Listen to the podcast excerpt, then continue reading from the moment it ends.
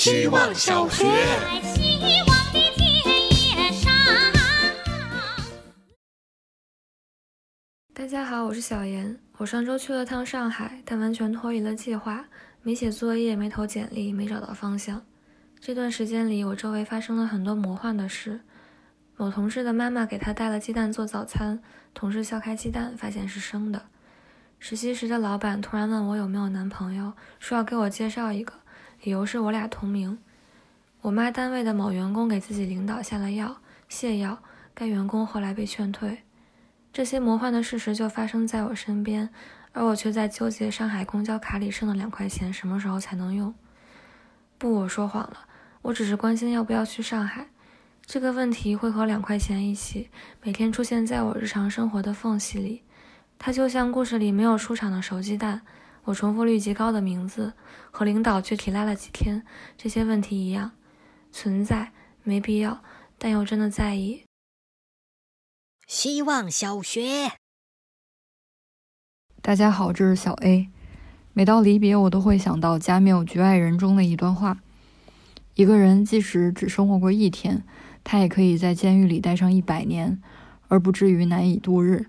他有足够的东西可以回忆，绝不会感到烦闷无聊。从某种意义上，这也是一种快乐。在被关到希望小学外的之后的一段日子里，我肯定会像个局外人一样，回想以前在希望小学活过的日子，隶属在希望小学的每一片记忆，回想起每个人，每个人说的每一分钟，每个一分钟里的每一段话，每段话中嵌着的笑话和傻话，每个人身上的裂痕，以及在裂痕中挤出的一朵朵小花儿，试着不遗漏每一段共同相处的时间，怀着希望。迎接下一次开学的哨声。再见，明天见，下次见。希望小学。大家好，我是小 A B C D E F G。晚上和女朋友聊起关于长辈对于时间概念的扭曲现实立场，大概我们小时候都碰到过。比如长辈在早上七点十五叫你起床，从来不会说七点十五了，起床吧。多半是八点了，你还不起来。女朋友说，她的妈妈在催她做作业的时候，会在早上十点就说已经过了中午了，你还不写作业，并且当女朋友回复现在才十点时，会理直气壮地解释，你一会儿吃个午饭就中午了。突然想起最近看的电视剧《Cos》，有没有可能长辈之所以是长辈，是因为他们就是活在我们的时间线之前的？当妈妈说已经中午了的时候，是妈妈的时间线是真的在中午了呢？所以，作为零四班的老人家，想对零五、零六或者之后的零七、零八、零九班说：起来写作业吧，还是坚持交作业，收获的快乐会更多一些呢？希望小学。大家好，我是小气。第四学期我才好像毕业了，尽管这学期我的逃课次数历史新高，和前三学期逃课总数一样多，因为我越来越放松了。每晚上床后留给我的时间就半小时，写不出来就是写不出来，乖乖包红包。写得出来的大都十分钟内就搞定，洋洋洒洒。自己写完再录出来一遍，就可以睡得很快。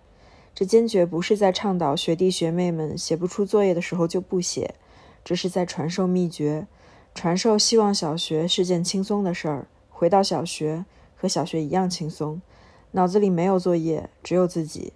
自己写完看着被储存下来的感受，自己觉得顶开心就够了。以后就算不写了、不录了，也会记住这种又发现了自己的惊喜，带着这种惊喜告诉自己时刻关注自己。或许这是我入学快一年来给希望小学的答卷。希望小学。大家好，我是小狗。看综艺节目里面有一个游戏，是随机给三个词让你造一个句子，应该是个老游戏，但规则简单到喝醉了也能玩，输了还能继续罚酒喝，所以想推荐给大家聚会时玩。比如下水道、大门、大葱，可以直接到像是我推开大门往下水道里扔了大葱，也可以任性到像是我正走在下水道，听说大门和大葱他俩的爸爸是大张伟。我想大家今晚应该会忍不住给自己抛词，忍不住造句。这种忍不住的感觉，希望这学期的一分钟也有带给大家。偶尔忍不住时，大家也还能发一分钟到班级群里。虽然已经毕业了，再见。